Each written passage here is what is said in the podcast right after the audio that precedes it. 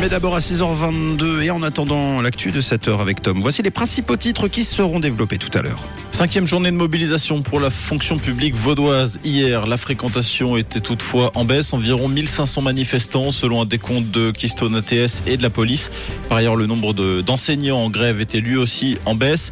L'État, quant à lui, reste inflexible sur la question de l'indexation des salaires. Il avait en revanche évoqué une enveloppe financière après un dialogue avec les syndicats.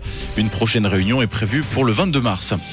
Des labels de bois écologiques font l'objet d'appellations mensongères. Selon une enquête relayée par les journaux de Tamedia, les pellets de chauffage du fabricant Amco labellisés durables peuvent en réalité venir d'arbres sains abattus dans des forêts protégées de Roumanie.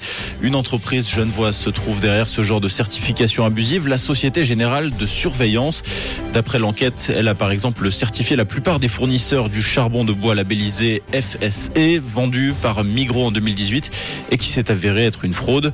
De même avec les tablettes décoratives en bois vendues par Aldi en 2017. Migros et Aldi ont depuis changé de fournisseur. Et puis en Grèce, la collision de train qui a coûté la vie à 38 personnes est due à une erreur humaine.